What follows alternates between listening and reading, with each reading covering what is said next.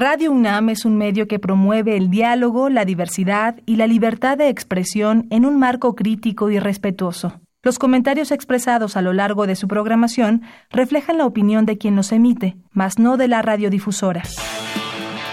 Radio UNAM y la Secretaría de Atención a la Comunidad Universitaria a través de la Dirección General de Atención a la Salud presentan Confesiones y Un espacio de salud para los jóvenes.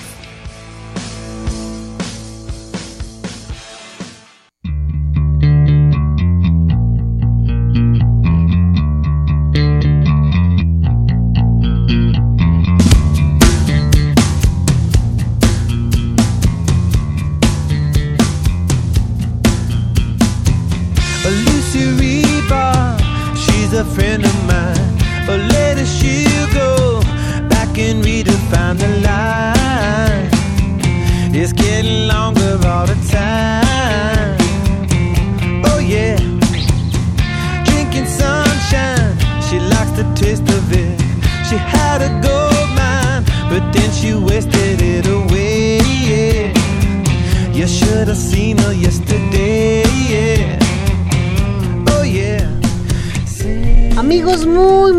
Tardes, bienvenidos a una emisión más de su programa Confesiones y Confusiones.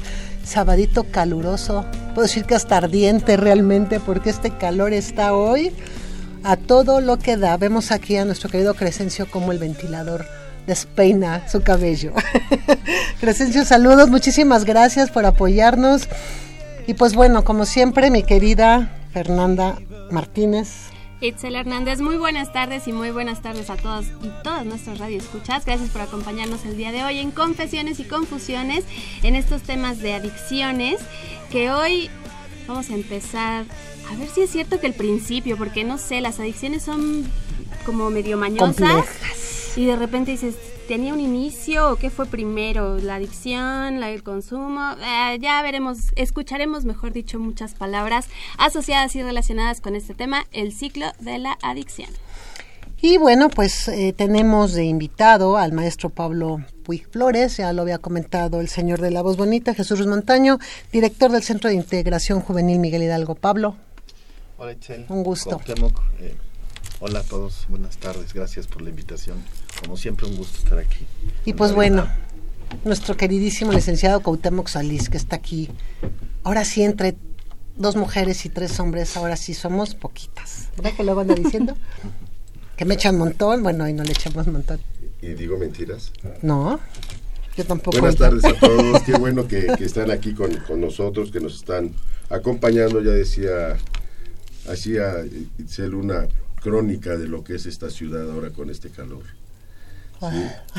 Y, no, se los recomiendo aquí en la cabina porque todavía está más. Estamos un poquito elevaditos. Como siempre, entusiasmados, muy dispuestos a compartir con, con ustedes todo lo que nuestros invitados nos, nos, nos aportan de conocimiento. Pues sí, y además antes de iniciar me gustaría que nos fuéramos rápidamente a nuestra primera cápsula para darle justamente la entrada a lo que es el programa.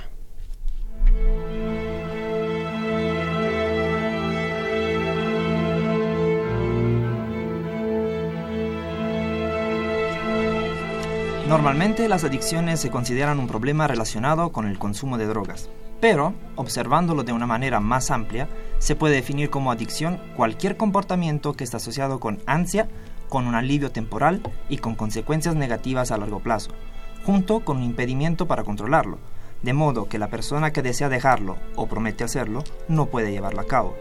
Cuando entiendes eso, verás que existen muchas más adicciones que solo las relacionadas con las drogas adicción al trabajo, a las compras, al internet, a los social media, a los videojuegos, al sexo y así adelante.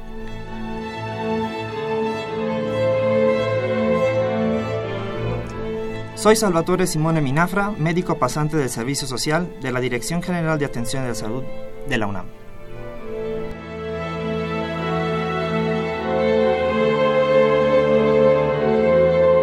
Pues regresamos, ustedes habrán escuchado a lo mejor aquí alguna expresión, pero es que, pues sí, de repente nos pone nerviosos hablar al micrófono, ¿por qué no? Y pues bueno, ya bien, Salvatore Simone nos acaba de comentar justamente qué es la adicción. Y bueno, pues Pablo, todo tuyo, la palabra. Eh, bueno, pues ya lo comentaron muy bien, es un problema complejo el tema de las adicciones. Y más ahora, ¿no? Porque yo creo que ya eh, transitamos hacia, una, hacia dif- difer- diferentes enfoques de ver el problema. Eh, y creo que es, es interesante que ahora nos centremos más en la solución. Eh, bueno, pues eh, entrando al tema, desde el inicio, definiendo el problema de las adicciones, bueno, pues las drogas, que entendemos o cómo podemos eh, dar un concepto acerca de las drogas? Hay, hay infinidad de conceptos, pero a mí el que me gusta más es eh, el que dice la, la Organización Mundial de la Salud acerca de que la droga, bueno, pues la podemos entender como una sustancia que no es alimenticia, ¿no? O sea, no estamos hablando de un alimento, eh, estamos hablando de una sustancia que cuando es integrada o, o, ingresada al organismo, pues modifica el funcionamiento global, ¿no? Tanto física como mentalmente. Eh, y las drogas obviamente tienen efectos eh, a nivel cerebral, o sea, son sustancias eh, que modifican la actividad del cerebro, son psicoactivas, por eso el nombre que se les, que se les da, ¿no? Las sustancias, fármacos o drogas, que también son sinónimos, eh, modifican el estado de ánimo, la conducta, el, las emociones eh, y obviamente pues, pues originan adicción o dependencia. Ajá. Y, y, yo creo que aquí aplica para todas, ¿verdad? Eh, todas las, las sustancias que consideradas psicoactivas que nos que nos modifican nuestro actuar cotidiano, la manera en que actuamos normalmente. Así es. ¿Sí? Y, y, y sobre esto, bueno, pues hay cantidad de clasificaciones de las drogas, ¿no? Sí. Podríamos empezar por las que son legales y las ilegales, Uh -huh. O de acuerdo a su procedencia, de acuerdo a su destino Uh -huh. o su uso, y algunas otras que no acabaríamos tan solo de, de, de platicar sobre cuántas clasificaciones hay, no acabaríamos en, Pues en el espacio de... de- sí, Sí. sí. Pero de las, de las lícitas y de las ilícitas. Y, y no vamos a hablar como de otras, a pesar de que Salvatore nos decía, hay una cantidad de cosas, no solamente sustancias, sino cosas que pueden generar una adicción. Ya habló la del trabajo y la del sexo, etcétera. Pero vamos a concretarnos ahora al uso de sustancias psicoactivas y vamos entrándole por las lícitas y las ilícitas. Sí, el marco legal, eh, bueno, en México y en todo el mundo, en todos los países, pues obviamente nos, nos establece que las drogas legales pues, son todas aquellas que están permitidas su producción, su distribución y su consumo. Ajá. En México, bueno, pues obviamente las drogas legales, que son las que eh, en realidad originan un gran problema de salud pública, porque la carga, digamos, eh, de enfermedad que originan el tabaco y el alcohol, pues es eh, el porcentaje más alto que se, que se presenta en, en- nuestro país como drogas legales. Ajá. Y, y aquí yo quiero hacer un, un paréntesis. Cuando hablamos de drogas, a veces la gente piensa que solamente estamos hablando de las ilícitas, de las que están prohibidas. Pero estas drogas legales, como bien lo comentas, pues son de las que tienen, con las que tenemos mayores problemas, ¿no? El consumo de alcohol es una de las cosas más problemáticas, no en México solamente, yo creo que a nivel mundial. Así es. Sí, en México actualmente, según la encuesta de consumo de drogas y alcohol, hemos eh, visto que la prevalencia se ha incrementado mucho, la incidencia también, en, sobre todo en, en- en mujeres y en, en las mujeres jóvenes. Obviamente en los varones siempre ha sido un problema pues delicado, ¿no? Pero ahora, eh, en, en concreto en el alcohol, se ha incrementado de manera considerable el consumo en, en mujeres, particularmente jóvenes. Eh, y el caso del tabaco, las medidas que se han tomado en- desde hace ya, desde el 2000, Ajá. con el convenio marco y, y todas las eh, normas que se establecieron en el marco legal para el control del consumo de tabaco, la verdad es que han funcionado muy bien. Eh, sí ha disminuido eh, significativamente la- la- la las, las prevalencias de consumo de tabaco. Eh, creo que esas medidas funcionan bastante bien. Sin embargo, el tabaco, sabemos bien, es una de las drogas que bueno, la nicotina, que es la sustancia activa del tabaco, y el monóxido de carbono, que es el responsable de todas las enfermedades asociadas al sistema respiratorio, ¿no? Y que se asocian estas con el cáncer y con muchas otras enfermedades, pues obviamente este, dañan eh, severamente la salud de, la- de las personas y obviamente eh, en el marco legal, dentro de las legales también podemos encontrar algunos fármacos o medicamentos, ¿no? Ujú. Eh, que, que, bueno, pues también pueden ser potencialmente perjudiciales, ¿no? Y, eh, y bueno, los, los disolventes inhalables, que aunque eh, ahí no está Su muy claro, destino era, es otro, Es otro. es la industria. se, se, se, se emplean, digamos, para intoxicarse, ¿no? Sí. Por los gases que desprenden, ¿no? Hablamos de, del tolueno, eh, básicamente hablaríamos en este caso de, de- del nombre común, ¿no? Que es el, los el, el activo, ¿no? Eh, que es la sustancia que, digamos, se, se emplea con, Con mayor frecuencia. frecuencia en México, ¿no? Y que también es un problema importante, sobre todo en las zonas urbanas del país, en la Ciudad de México. Se ha retomado esto como una moda, ¿no? Ha regresado como una moda, sobre todo entre las mujeres, para Sí, inhibirse un poco el apetito, bueno, no un poco, para inhibirse el apetito y para tratar de bajar de peso. Sí, los inhalables, como en el caso del activo, vemos que su prevalencia es muy alta, sobre todo en, en- en adolescentes, en- incluso en menores de edad, sobre todo en grupos que son muy vulnerables, o sea, personas que están expuestas a riesgos muy grandes y que están sobre todo en situación de calle. Em, en, en esas hablaríamos de las legales, las ilegales obviamente son todas las demás, la marihuana, la cocaína, Cocaína. los este eh, todos los opiáceos, los, los derivados del, del- de la, de la heroína, digo de la, Del del opio. este eh, pues lo- al- eh, los obviamente los medicamentos eh, los hipnóticos eh, ansiolíticos este eh, pues todos los eh, alucinógenos no que de alguna manera también están considerados como ilegales en nuestro país.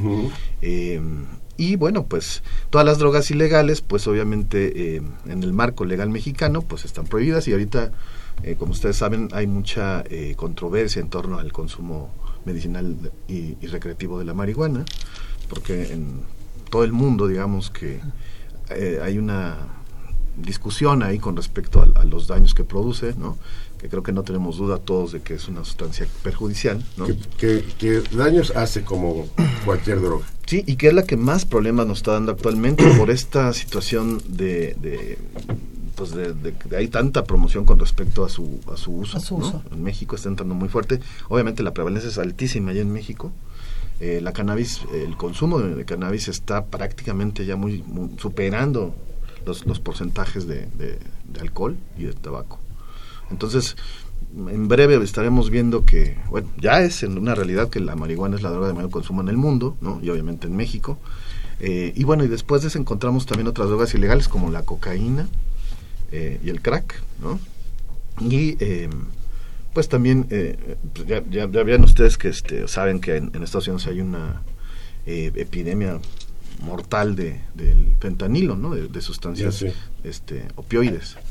¿no? que son sintéticas y que, y que son letales. Entonces, dentro de alguna de las clasificaciones, podríamos hablar también de la letalidad de las sustancias También. eh, psicoactivas y tóxicas en este caso, ¿no? como el fentanilo, por ejemplo, ¿no? que su nivel de letalidad, al igual que la heroína, la cocaína, este el crack, el cristal, digo las, met- las famosas metanfetaminas, encontramos su nivel de letalidad, o sea, hablamos de letalidad, hablamos de que es una sustancia potencialmente mortal. Ajá. Además de adictiva, obviamente, el nivel de adicción que presentan estas drogas es muy altísimo porque se produce dependencia física y mental. La dependencia física la entendemos como todos los signos y síntomas que, que se producen por la intoxicación de alguna droga. Ajá. Eh, cada droga, de acuerdo a, a- a los efectos que produce en el sistema nervioso central, que se puede hacer otra clasificación, pues los encontramos con estimulantes, depresores, alucinógenos y hay sustancias que tienen efectos mixtos. Ajá. Pueden ser depresores, pueden ser alucinógenos, este, pueden ser estimulantes y pueden ser alucinógenos. Por ejemplo, un estimulante alucinógeno puede ser, por ejemplo, el éxtasis o la tacha. Ajá. Em, la, la cannabis incluso puede tener un efecto también eh, mixto, puede ser ah, eh, pues depresora y alucinógena. Ajá. Entonces, em, si nos damos cuenta, hay, hay muchas clasificaciones también. Encontramos el, el origen, como comentabas, Cuauhtémoc, ¿no? Sus- Sustancias naturales y sintéticas. Ajá. Y, y estas naturales, que a veces la gente dice, es que es natural, es que es un tecito, es que es untado, no pasa nada. Sí. Sin embargo, científicamente está comprobado que alteran el funcionamiento, sobre todo, del sistema nervioso central y con esto alteran el comportamiento de la persona. Claro. Sí, estas drogas, eh, estas sustancias afectan, eh, como ya lo comentábamos, al, al, sistema nervioso, las funciones mentales superiores, afecta el estado de ánimo, afecta la conducta, ¿sí? Porque, bueno, pues, sabemos que el proceso adictivo, pues regularmente la persona empieza por experimentar, ¿no? Y eso es lo que queremos hablar ahorita. Concluyamos nada más con esto de las clasificaciones. Ah, Porque esta parte en la que queremos hablar del ciclo, pues aplica básicamente para todas las sustancias. Empiezan experimentando, etcétera, ahorita los vamos a ir desglosando. Correcto. Muy bien, y también les recordamos que están nuestros teléfonos en cabina para que ustedes se comuniquen el 55 36 89 89, 55 36 89 89 y además también tenemos nuestro perfil en Facebook, nos encuentran como Confesiones y Confusiones, ahí cualquier comentario, mensaje que nos quieran hacer llegar, con mucho gusto también lo leemos al aire. Podemos ir a una pequeña a un pequeño puente musical para justamente ya empezar a entrar con todo este proceso de lo que es el ciclo de las adicciones.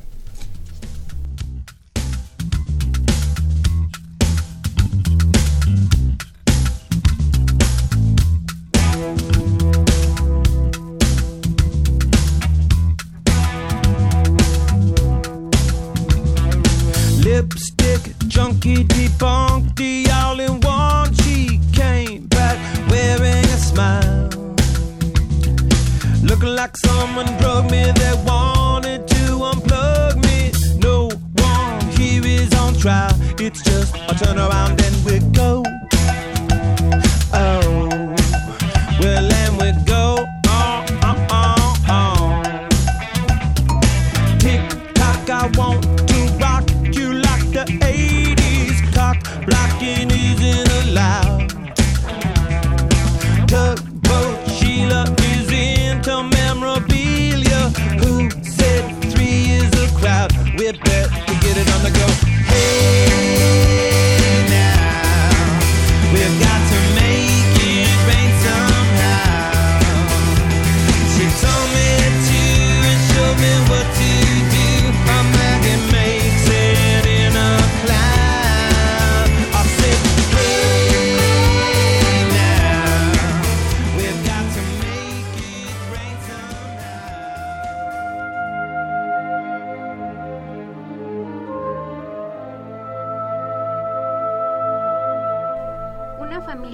saludable psicológicamente es capaz de establecer fuertes lazos de interacción, los cuales les permite una clara comunicación entre todos los miembros. Esta interacción se debe fomentar desde los primeros años de la vida del niño, para facilitarle la adecuada transición de la niñez a la adolescencia sin ningún mayor problema. Asimismo, la familia es promotora de la salud mental. Por medio de ella, la persona adquiere elementos esenciales para lograr un óptimo desarrollo psicológico y emocional, permitiéndole contar con herramientas para evitar alguna adicción. Relacionarse implica conocer y mediante ello sabemos de gustos, actitudes y formas de ver la vida. El entendimiento mutuo es de suma importancia a fin de revertir estos problemas de comunicación, que son de gran ayuda para prevenir problemas graves en el adolescente.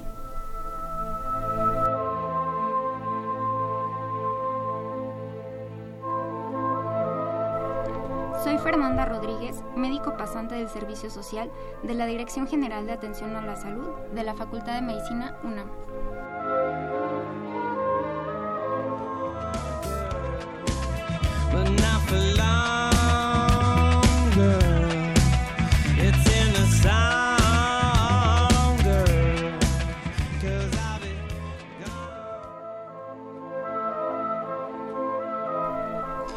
Las drogas nos, ma- nos mienten. El consumo inicia bajo la premisa de hacernos independientes y hacerte sentir mejor. La realidad es que te vuelven dependientes a ellas, y esta sensación no te hace sentir bien en absoluto. El alcohol, la nicotina de los cigarrillos, la marihuana, la cocaína y cualquier otro tipo de droga pueden llevarte por el mismo camino hacia la adicción. Esas primeras pruebas parecen tan inocentes hasta que descubres que estás enganchado. ¿Y cómo llegamos a estar enganchados? Primero, probamos la bebida o una droga por curiosidad, de explorar de qué trata. Esto puede ser en compañía de amigos o familiares. Consolidamos el consumo. Es decir, las personas se dirigen a una droga para que les ayude a enfrentar cierta- ciertas situaciones. Algunas personas piensan que usar las drogas les hará ser mejores, sacar mejores notas y, habilidad sus- y mejorar sus habilidades atléticas. Los llamados usuarios de fin de semana pueden pensar que las drogas les ayudan a relajarse o a olvidarse de sus problemas. Después llegamos al abuso, lo cual es consumir una droga por costumbre, ya que se ha alcanzado una tolerancia a las drogas. Algunos jóvenes recurren a las drogas para llegar al final del día. Ellos piensan que necesitan la droga, aunque saben que les está causando problemas con la familia y la autoridad.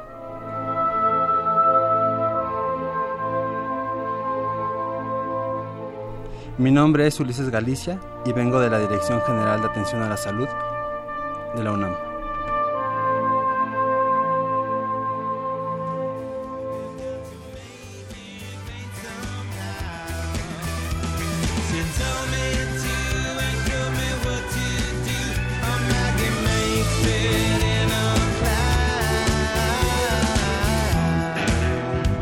Pues hemos regresado.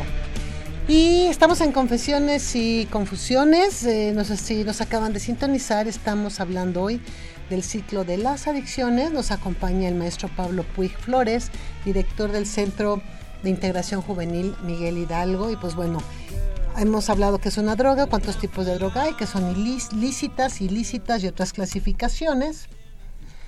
Y eh, pues todos los que... A ver, aquí es una pregunta que nosotros tenemos, te- tenemos también, Pablo. Todos los consumidores que alguna vez tienen contacto con alguna sustancia, ¿los podemos considerar adictos? No, no, no, no. O sea, em, hablábamos de este ciclo precisamente de, Exacto. de las adicciones, ¿no? Regularmente, como decíamos, em, cuando se empieza con una problemática eh, adictiva, ¿no? En el caso de las drogas en particular, em, empezamos, bueno, se, se inicia regularmente por la experimentación. ajá. Em, quiere decir que, las personas empiezan a entrar en contacto eh, experimental, con- conociendo los efectos, eh, por una serie de cuestiones de riesgo que, los llevan a, esta, a esta condición de, querer eh, probarlas, ¿no? Entonces, la- las primeras pruebas, los primeros episodios de consumo, pues básicamente son de experimentación. Entonces, eh, si una persona en alguna ocasión o en alguna parte de su vida tuvo eh, contacto con algún tipo de sustancia, o sea, que la consumió, eh, si no pasó al siguiente nivel, digamos que es el, consumo ocasional o frecuente, pues se- sería una persona que experimentó en alguna ocasión con alguna sustancia y no lo podemos considerar con, como, como adicción, ¿verdad? Porque para la adicción hay dos condiciones, ¿no? El síndrome de tolerancia y de abstinencia, que son dos, eh, bueno, condiciones que establecen, ahora sí que el diagnóstico para considerar a una persona Ok. con, con dependencia o adicción. Y, y en esta parte de la, de, la, de la prueba, de la experimentación, ahí se quedan muchos, ¿no, Pablo? O sea, Sí, mucha a mucha gente le va tan mal Bueno, que no prefiere no volverlo a intentar, ¿no? O ya, ya supo que, a qué, qué pasa y simplemente ya no. Y, y yo creo que el ejemplo clásico podría ser el del cigarrillo. ujú. ¿Sí? Hay gente que lo trató, trató de fumar alguna vez en su vida, tal vez un par de veces, en- experimentó hacerlo y le fue tan mal que lo dejó, que jamás lo, lo tomó, pues. Sí, aquí tiene mucho que ver con muchas condiciones em, del individuo, ¿no? Particularmente. O sea, todas las personas pues tenemos diferentes niveles de vulnerabilidad, ¿no? Y, Eso y de es riesgo, ¿no? Entonces, eh, cada persona tendrá condiciones particulares para entrar en contacto con la droga y la droga tiene, por otra parte, también condiciones que predisponen o pueden llevar a una persona a que desarrolle dependencia o adicción. Ajá.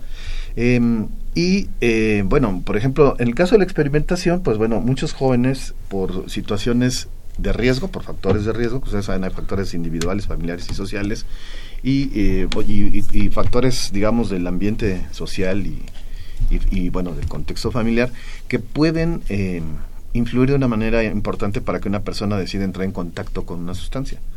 Eh, en muchos de los casos que atendemos en centros de integración juvenil, regularmente eh, nos damos cuenta que las personas pasan por la fase de experimentación, eh, obviamente se intoxican con la sustancia si, si la experiencia, cuando decía Cuauhtémoc, eh, es, digamos, gratificante o es eh, placentera Agradable. o es agradable, pues regularmente la persona va a volver a, a experimentar eh, con la sustancia, va a volver a consumirla para, para este, experimentar los efectos que produce la sustancia, ¿no? Entonces, digamos que ya empieza ahí un ciclo ya de, de, de repetición, de estarse exponiendo a los efectos de la sustancia, y esto va condicionando una serie de, modificaciones en el comportamiento, en la conducta, en, el pensamiento, eh, y a nivel físico. Entonces, hay sustancias que, como decíamos en las clasificaciones, su potencial adictivo es muy alto. Eh, en México regularmente lo que encontramos es que los chavos empiezan por las su- sustancias legales, ¿no? O sea, tabaco, alcohol, y de ahí transitan hacia las ilegales, marihuana, cocaína o inhalables, o este, bueno, ahora ya tenemos muchas am- metanfetaminas, ¿no? Las tachas, este, el cristal, que es una sustancia que incluso en, ya en la ciudad también se está presentando el, el consumo de, de- de cristal la, el- la cocaína o, o- o el crack. Entonces, digamos que eh, hablando de, sustancias que, que tienen un potencial adictivo muy alto, por ejemplo, el caso del alcohol, el alcohol simplemente, o sea, las personas empiezan a intoxicarse, el cuerpo va generando un estado de tolerancia, o sea, va, se va haciendo resistente a los efectos que produce la sustancia. Y bueno, pues ya, eh, obviamente, ese condicionamiento físico va haciendo que la persona eh, cada vez requiera más cantidad. Ajá. Este síndrome de abstinencia, digo, de tolerancia, es una condición importante porque aquí ya empezamos a hablar de que se empieza a presentar un trastorno adictivo, se empieza a gestar un trastorno adictivo. Cuando la persona ya tolera el efecto y se va haciendo, digamos, más resistente su organismo a los efectos que produce y va elevando la dosis de- o la cantidad que consume. Entonces aquí se empieza a presentar ya este síndrome de, de- de tolerancia. Y el, síndrome de abstinencia, digamos, que se presenta cuando desaparecen los efectos de la sustancia. Entonces, eh, digamos, estos síntomas de, abstinencia pueden hacer que la persona vuelva a intoxicarse para mitigar los efectos desagradables de, de- la privación de la sustancia. Pablo, todas las sustancias que en alguna vez se consuman y tengan estos dos momentos, tanto la tolerancia como la abstinencia, llegan a ser de la misma forma. Es decir, si yo fui consumidora de coca, si yo fui consumidora de heroína, si yo fui consumidora de alcohol, ¿es lo mismo? ¿Se presento la misma abstinencia? Cuando hablamos de dependencia, sí, todos pasan, todos los consumidores de las diferentes sustancias pasarán por ahí.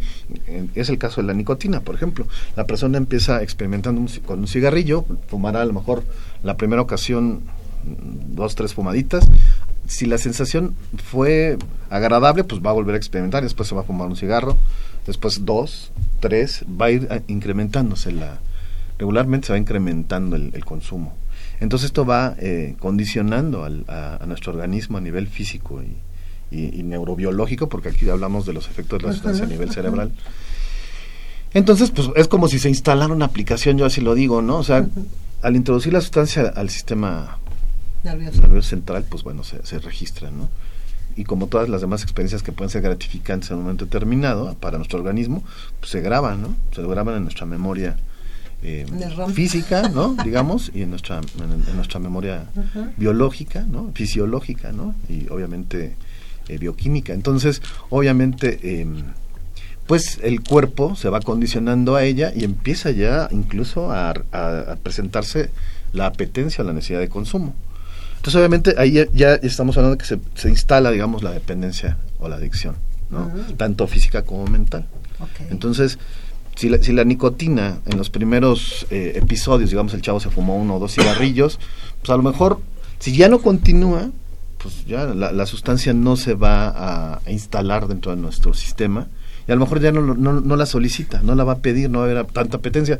Pero si continúa, pues se va reafirmando y la cantidad de nicotina que se puede empezar a concentrar en la sangre y que viaja al, al cerebro va a hacer que la persona pues empiece a entrar en apetencia, en, en ansiedad y empiece a, eh, se presenta la señal de deseo y pues bueno, va, consigue el cigarrillo, se lo fuma eh, y bueno, pues obviamente la, la, la carga de nicotina que contiene pues gratificará el efecto nuevamente Pero momentáneamente, ¿no? momentáneamente se refuerza, es un reforzador adictivo, ¿no? Y obviamente pues va a volver otra vez a, solicitarlo nuestro organismo, vuelve a consumir y ahí hay un reforzamiento importante a nivel físico, ¿no? Que hace que la sustancia pues este ya sea prioritaria para nuestro organismo. Entonces, la persona empieza a transitar por etapas, digamos, de, incremento del, del consumo de la sustancia y eh, pues ya se empieza a presentar un, un trastorno adictivo. Ya es tanto físico como mental la necesidad de consumo. Y así pasa con, con todas las sustancias. En el caso de la marihuana, pues hablamos de, del tetrahidrocannabinol, del famoso THC, que es la sustancia, digamos, psicoactiva, ¿no? Que provoca la dependencia eh, física y mental.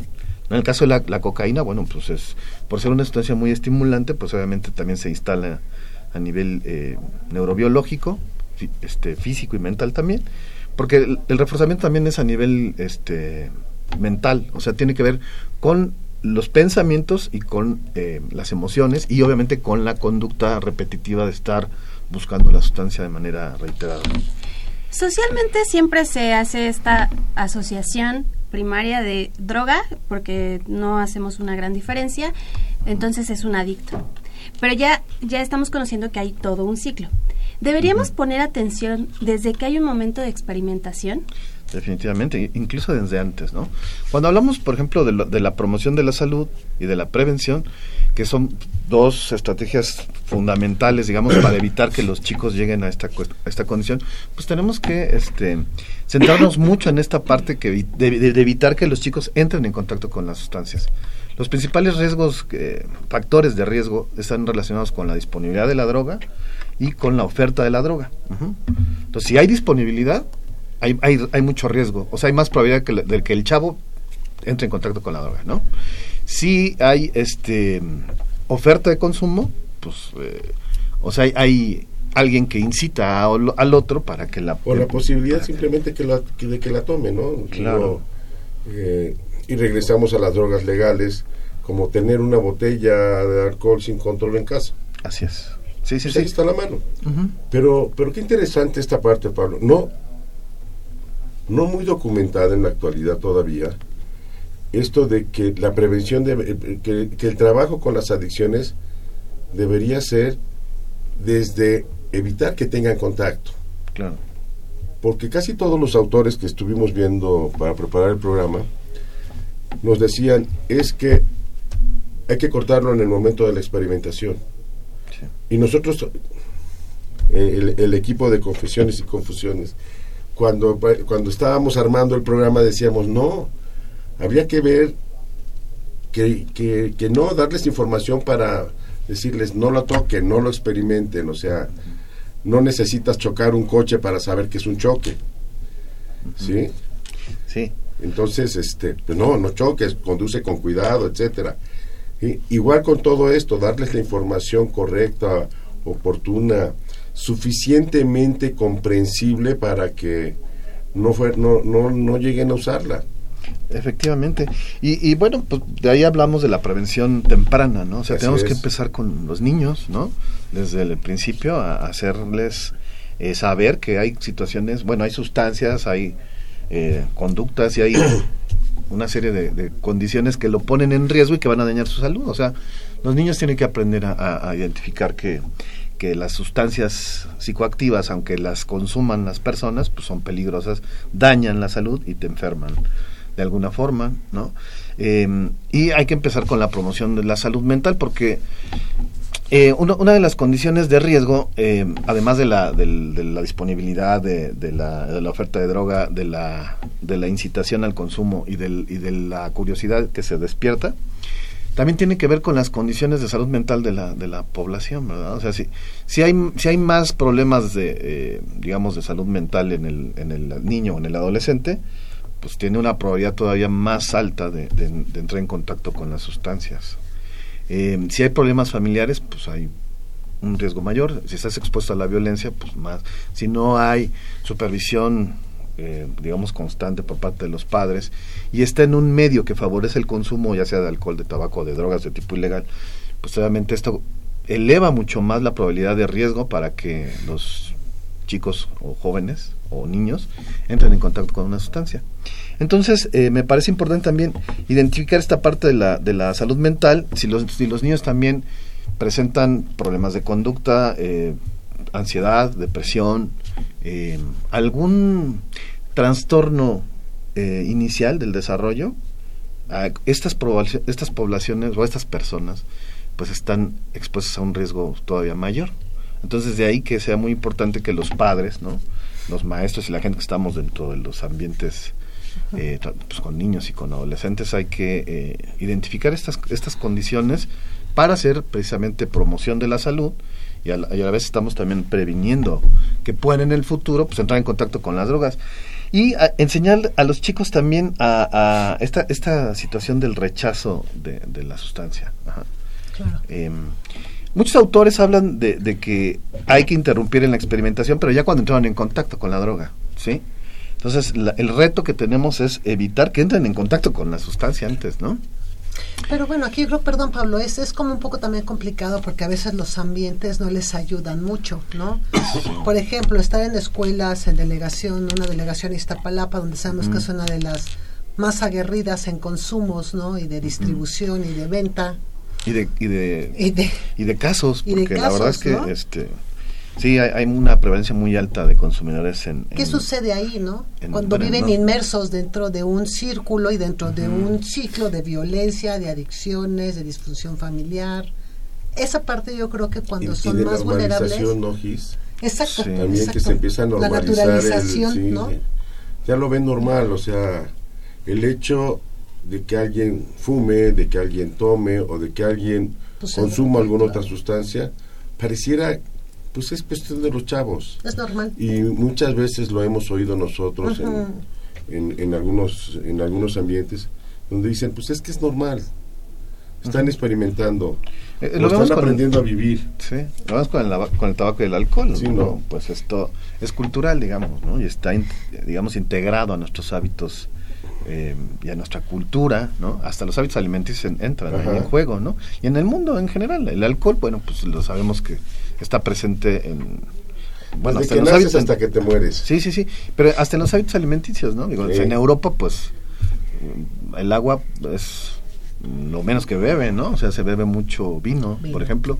Claro, ahí el, el, el- no, fíjate que es un buen ejemplo, por ejemplo, el, el consumo de vino en, en Europa, ¿no? Porque eh, la gente allá, aunque está muy introyectado en su en sus conductas eh, alimenticias incluso, en sus hábitos de, consumo de, de- de sustancias, mm, fíjate que ellos pueden beber alcohol diario, ¿no? O sea, una copa de vino o dos, pero no excederse, o sea, no, no, no- llegar a una situación de intoxicación severa, ¿no? Digamos. Aunque hay un reforzamiento, obviamente. Ahí, ahí estaríamos hablando de que sí hay, Hay un uso. nivel, hay un uso, ¿no? De, de- de este tipo de, bueno, en el caso del alcohol, ¿no? Es un uso Cotidiano. cotidiano. Sin embargo, este, obviamente, pues obviamente, tienen más riesgo de desarrollar alcoholismo, ¿no? Fundamentalmente, pero ahí sí se ve como muy normalizado, ¿no?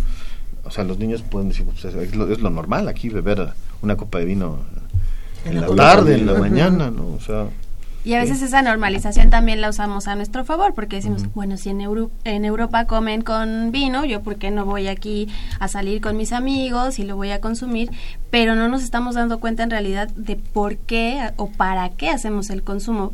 Mucho lo retomo de la primera cápsula que nos compartió Salvador. Salvatore. Salvatore, que decía, es que esto responde la adicción a que hay un ansia de primera instancia y después lo que quieres o lo que se busca es un alivio temporal. Temporal, pero lo que viene es una consecuencia que es así, podemos hablar de que es algo incluso ya de por vida. Si, si a nivel orgánico, a nivel social también se rompen muchas relaciones. O sea, no nada más es el individuo el que sufre los efectos de esta adicción. sí se ve afectado el, pues, la familia y el, y el contexto en general, donde está la persona ya con un problema de adicción. Cuando hablamos de un, de un trastorno adictivo ya estamos hablando de, de un problema de salud, o sea, de una enfermedad. Entonces, pues bueno, eh, Y esto es importante. Enfermedad. sí, sí, sí, no lo tenemos es un que ver como- delincuente. Sí, no, no es se un volvió un enfermo. Y como No tal, necesariamente hay que es un tratarlo. delincuente, ¿no? Sí, si, si es por consumo, no por venta, es un enfermo. Sí, ¿sí? Y entonces hay que tratarlo como enfermo, así es, no como delincuente por, por haber consumido una sustancia.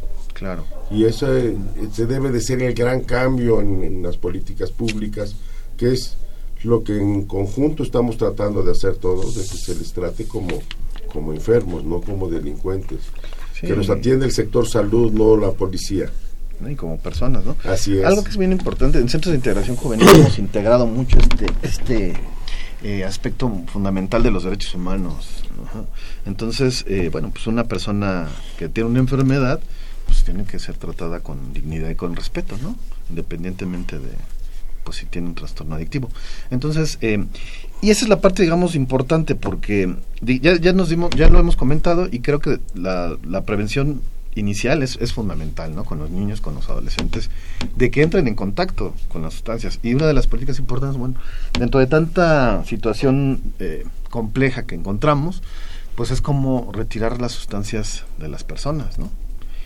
Y eso va a ser muy complicado. Entonces va a ser más fácil que hagamos entender a las personas que ya son las que se tienen que alejar de las sustancias, ¿no? Porque Claro. la sustancia va a estar ahí. O sea, ¿cómo hacer esta situación de rechazo, ¿no?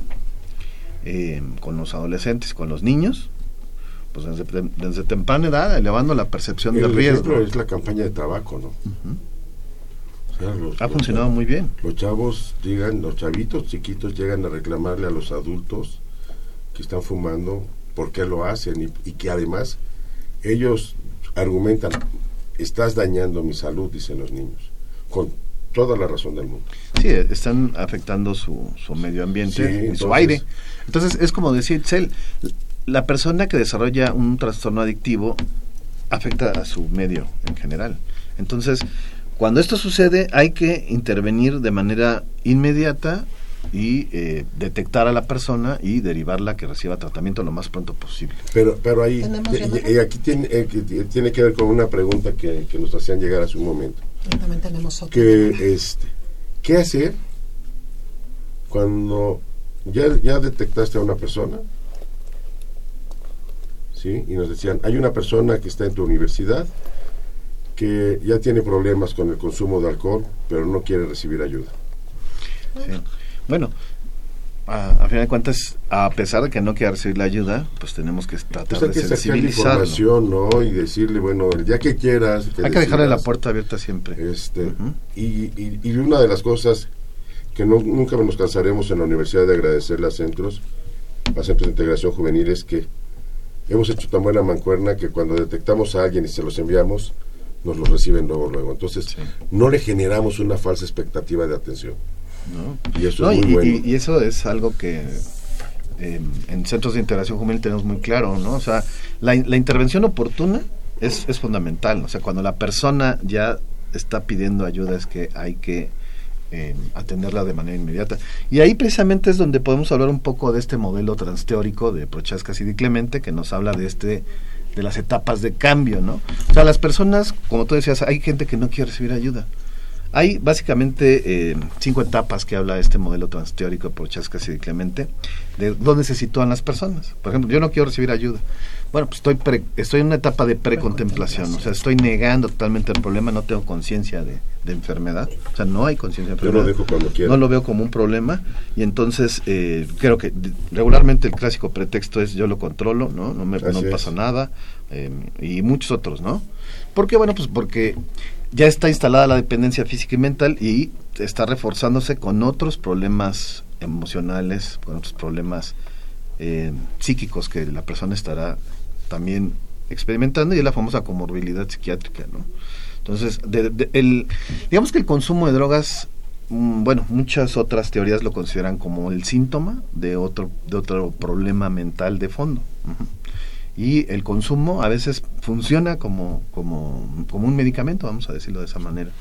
Sí, o sea, el efecto psicoactivo de la sustancia, en caso de un adolescente deprimido o, o de un chico que está ansioso, puede modificar de alguna manera esos estados y como que empieza a entrar como en un estado de compensación entre comillas, ¿no?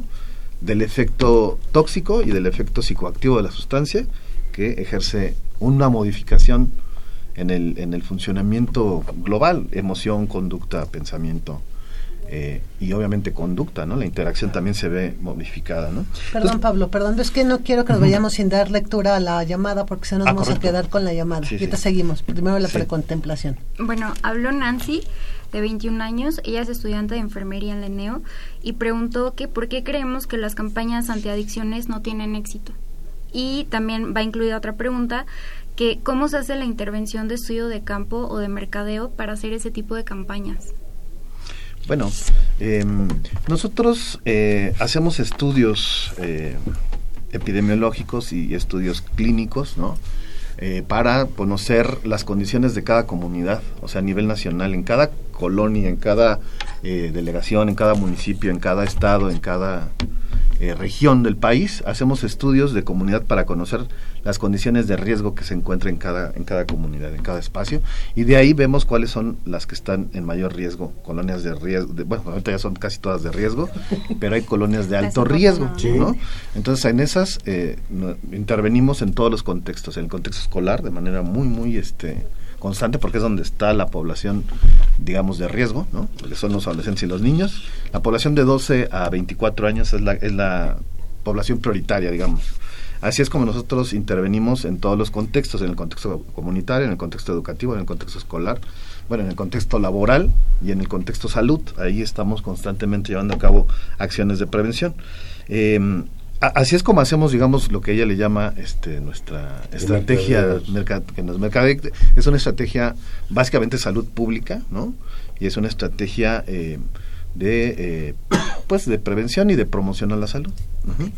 Eh, ¿Y cuál era la otra pregunta? ¿Qué pasa con las campañas que no funcionan? Con las Ah. anti...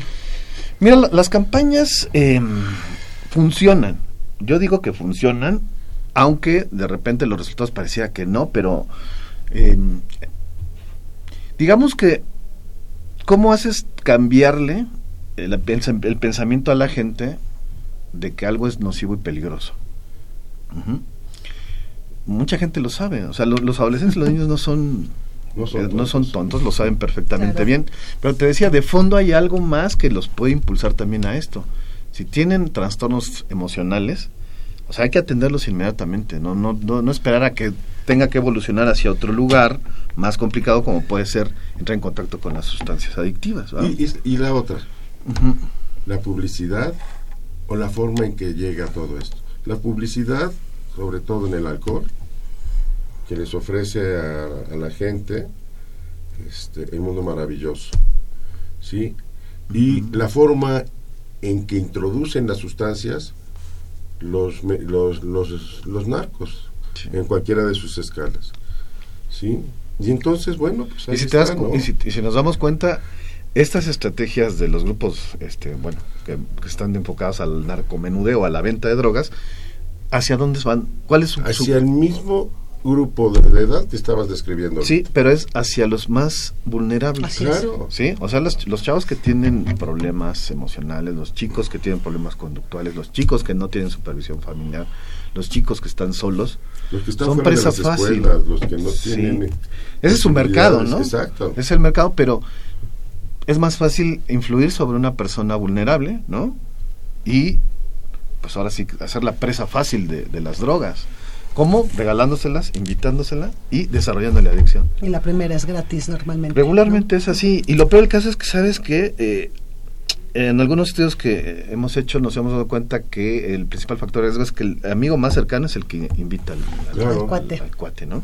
Entonces, bueno, ya ves que decíamos el chico que no quiere recibir ayuda, bueno, pues está en una etapa de, de De precontemplación, niega totalmente el problema, no tiene conciencia de enfermedad, pero de repente el chico empieza a tener ya problemas no solamente de salud físicos y mentales, sino familiares, escolares, este y problemas ya este, de conducta graves en muchos casos. Cuando el trastorno adictivo es es es complicado, digamos, ¿no? Porque digamos que hay va a depender mucho de las condiciones de cada persona, ¿no? Y, de su vulnerabilidad. Entonces, transita hacia otra etapa, ¿no? Mira, es- este, este modelo de transteórico de Prochaska y Clemente tiene esas cinco etapas que te decía, ¿no? La precontemplación, no hay interés. La contemplación empieza ya a tener como necesidad de recibir ayuda, ¿no? Y empieza ya a buscarla. En la preparación, pues ya se va y se acerca a un centro de integración juvenil a recibir tratamiento, ¿no? Eh, y en la acción, pues ya está asistiendo a su tratamiento. Entonces, lo que a nosotros nos interesa ya con las personas que tienen ya un problema adictivo y quieren recuperarse es ubicarlos precisamente en esta etapa de acción y de mantenimiento para evitar la recaída, porque esto es parte también de este proceso adictivo, ¿no? Pero O sea, que además el que recaigan no quiere decir que fracasaron. El punto es retomarlo de ahí y volverlo a iniciar, porque mucha gente se queda en esa parte, ¿no, Pablo? De, Es que ya, ya no pude, ya ni modo. Sí, hay, hay que motivar mucho a, a las personas, ¿no? O sea, no hay que abandonarlo, o sea, esto es como una enfermedad, o sea, la enfermedad es recuperable si es tratada. Si no, no es, si no es tratada, pues obviamente va a seguir evolucionando, va a seguir su evolución natural de como Claro, enfermedad. y Yo quiero retomar algo aquí que dijo el doctor Juan Ramón de la Fuente ahora en, lo de, en, la- en el simposio de la de instituciones educativas contra las adicciones, que es algo muy importante. Tampoco se atiende de una manera adecuada la parte emocional, ni de la persona que está enferma, ni de los familiares. Y ahí es un proceso muy importante para que realmente la parte de rehabilitación tenga éxito. Definitivamente, y la verdad es que se necesita mucha paciencia para este tratamiento de los desórdenes adictivos. Y la familia es fundamental. Nosotros nos hemos dado cuenta que mientras más participa la familia, mejores resultados tiene el paciente. Pablo, ¿dónde pueden ir? Perdón, perdón. No, justo iba a eso. Este, antes de, de irnos rápidamente, ¿en dónde pueden encontrar más información de centros de integración juvenil para que se acerquen? Y- Ujú. Mira, tenemos la página de internet que es www.cij.gov.mx. Ahí pueden encontrar toda la información que requieran.